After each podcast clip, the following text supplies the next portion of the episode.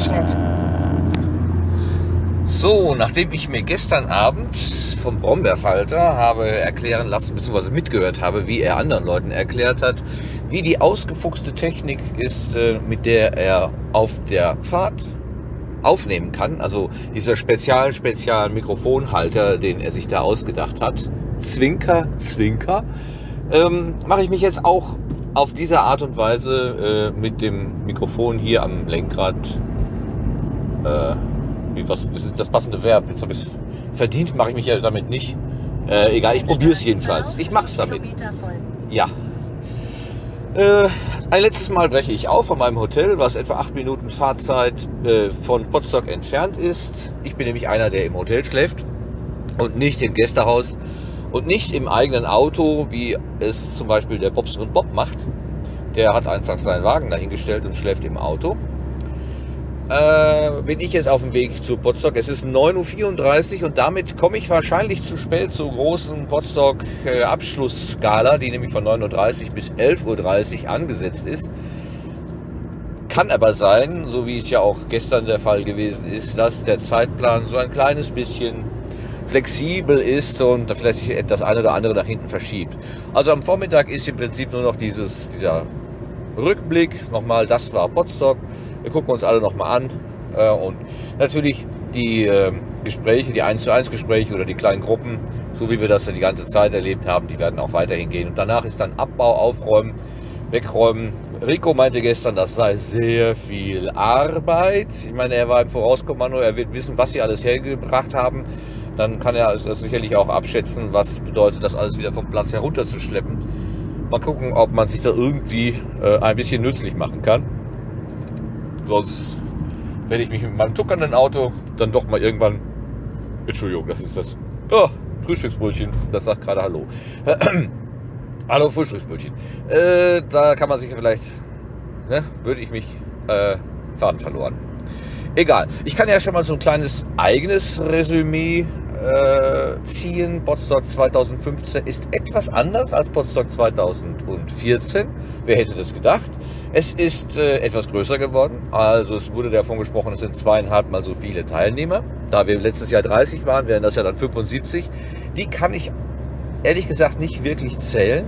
Das mag aber auch daran liegen, dass sich die Menschen einfach auf einer größeren Fläche verteilen, dass diese Anhängerbühne auf einer Wiese steht, die etwas man kann jetzt nicht sagen abseits vom, vom Seminarhaus, aber vom Seminarhaus abgewandt jedenfalls. Also die Bühne schallt genau weg vom Haus. Das ist natürlich für die nächtliche Ruhe ganz gut, aber andererseits für das Gefühl, dass das etwas Zusammenhängendes ist, äh, ist es eher nicht so geeignet. Und ich habe tatsächlich auch von Stimmen gehört, die gesagt haben, nein, das hat mir dieses Jahr gar nicht gefallen. Also ganz anders als letztes Jahr, wo einheitlich äh, Zufriedenheit, Jubeltrubel, Heiterkeit, hätte ich beinahe gesagt, äh, geherrscht hat. Vielleicht auch mit dieser, wir machen was zum ersten Mal Stimmung und wir gucken mal, wir sind sehr, sehr offen und ganz tolerant.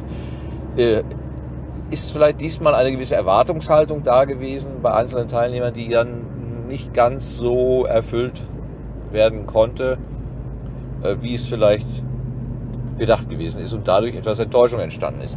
Es gab auch ein paar organisatorische Lapsi,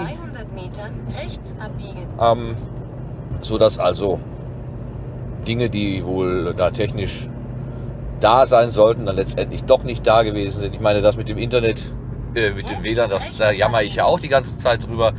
Ähm, es ist halt plattes Land und wie gesagt, man muss alles herbeischaffen. Und das ist dann eben auch eine logistische Herausforderung. Klappt nicht immer alles. Ich persönlich finde oder habe.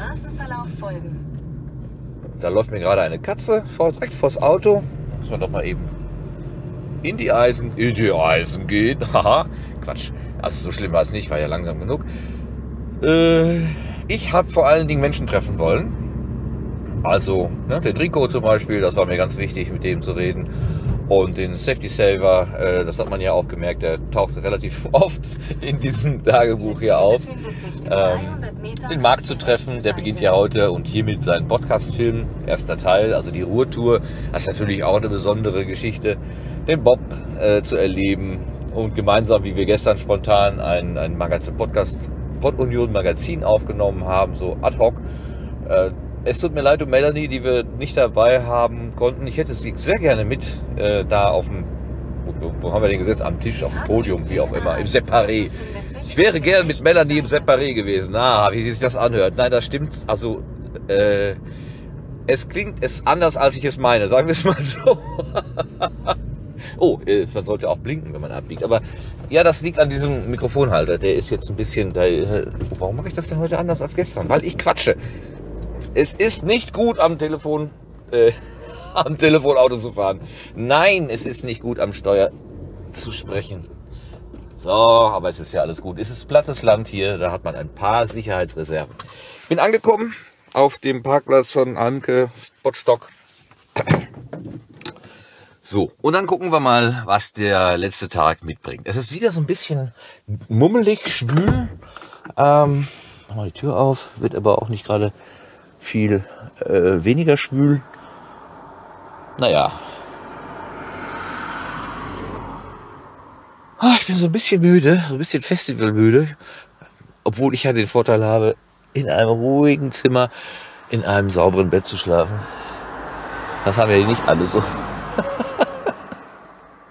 Egal, ich quatsch jetzt, ich finde hier kein Ende. So, also bis später.